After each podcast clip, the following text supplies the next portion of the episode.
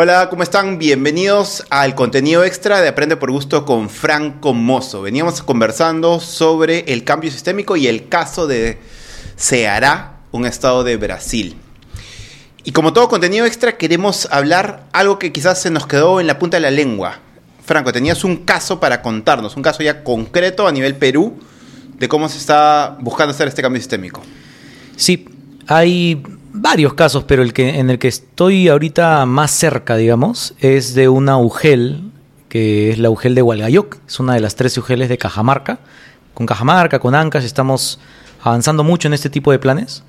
Entonces, en Hualgayoc, en donde hay 22.000 estudiantes, en escuelas, digamos, de, de, de kinder a, a, quinto de secundaria, uh -huh. eh, hemos focalizado el área de bienestar y salud socioemocional. Interesante. Digamos, lo que, lo que para Seara sería comprensión lectora, para nosotros es esto. Ese, es el tema en el cual se han alineado todos. Claro, los... ese es el principio clave, ¿no? Que, uh -huh. que, que, esta manera de operar, creo que yo le recomendaría a directores de UGEL, de EDRE, etcétera, que se focalicen en un área de bienestar para el estudiante. Porque si trata de hacer todo, claro eh, ahí está la frase, ¿no? El que, ¿cómo es? Mucho abarca, poco aprieta. Entonces acá dijimos, vamos, la, la, nosotros nos ponemos al servicio de la UGEL. La UGEL tiene tres prioridades clave. Cuando dices nosotros, te refieres a... Nosotros enseña Perú, enseña digamos, Perú. claro. Perfecto. Este, eh, y hay también actores de sector privado, de, de, otras partes de la sociedad civil y todo, ¿no? Entonces, la UGEL tiene sus propias prioridades. Tres prioridades. Una de esas es justamente este tema potenciar los resultados de habilidades socioemocionales y de bienestar del estudiante a lo largo de toda la UGEL. Entonces, estamos haciendo un poco lo que compartí en Seara. Estamos ah. comenzando a montar un sistema relevante para Hualgayoc de re recojo de data de parte de estudiantes y de los adultos con respecto a cómo ven su propio bienestar. ¿Quién recoge la data? Eh, entre, entre Enseña Perú y la UGEL. Perfecto. Eh, nos aliamos, procesamos la data, eh, lo vamos a hacer un número de veces al año para poder ver cómo van las habilidades socioemocionales y en la opinión del estudiante mismo, cómo van temas como la salud de sus relaciones, la salud personal, la salud emocional, el sentido de pertenencia que hemos estado hablando, ¿no? Este, en el podcast del mes pasado. Uh -huh. eh, eso, eso va a ser una primera parte y vamos a tener formas de reflexionar juntos ¿no? sobre esa data con todo el liderazgo de la UGEL. En segundo lugar, estamos trayendo alternativas curriculares alrededor del mundo y del Perú para que esas actividades de pertenencia, de habilidades socioemocionales existan en las aulas, en las tutorías, etcétera, ¿no? Uh -huh. Y estamos ya comenzando a contextualizar como una suerte de aprendo en Hualgayoc versión socioemocional. Claro. Eso está muy bonito. De manera colectiva. De manera colectiva, ¿no? Eh, porque claro, cuando traes eh, distintas alternativas, igual, igual es importante hablarlo con el liderazgo de la zona, ¿no? Para ver si, si la mejor manera de aplicarlas es de frente o hay que adaptar un poquito la esencia de la actividad y ya, y, y claro. ya corre, ¿no? Veo que estás disfrutando este contenido, así que te invitamos a suscribirte a nuestro canal de YouTube. No olvides también activar la campanita para que no te pierdas ninguno de nuestros episodios. Seguimos. El, el, el, el, cuarto componente lo adaptamos porque en el caso de Seara es el acompañamiento al docente. En este caso lo hemos titulado como el acompañamiento a los liderazgos de la zona. Entonces ahí es interesante porque lo hemos adaptado y sí va a haber capacitación para los docentes, ¿no? Para que puedan ejecutar, para que puedan estar, digamos, empoderadas, empoderados para ejecutar estas actividades a todo nivel. Pero sabes que también vamos a hacer, vamos a juntar probablemente a todos los estudiantes de, de, de, de, secundaria y en particular a los alcaldes y las alcaldesas. Qué bueno. Y vamos a hacer un programa de liderazgo socioemocional para ellos. Qué interesante, porque cuando hablas de liderazgo de la zona, uno, o sea, en mi mente viene el director del UGEL, ah, el director, pero liderazgo también los alcaldes y las alcaldesas de... Lógico, tienen un rol importante. Como, como, hablamos el mes pasado, tienen claro, un rol importante, claro, ¿no? Claro. En el clima escolar, en la experiencia de los estudiantes, ¿no?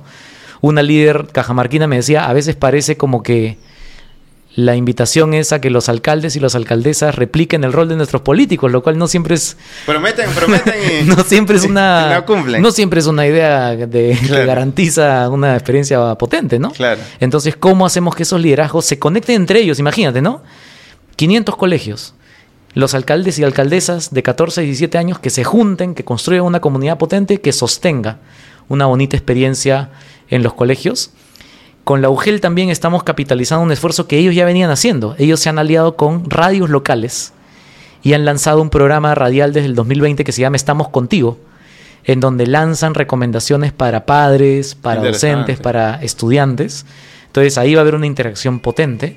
Y eh, el liderazgo, ¿no? El liderazgo que está ahí, que, como tú bien dices, eh, desde Enseña Perú nosotros vemos el liderazgo eh, en los distintos roles que hay en una comunidad, no solamente en el jefe de, en el director, en la directora, Claro. el jefe de la UGEL, etcétera, sino que vemos potencial de liderazgo en los estudiantes, en los padres de familia, en los directores, docentes, con o sin el título formal.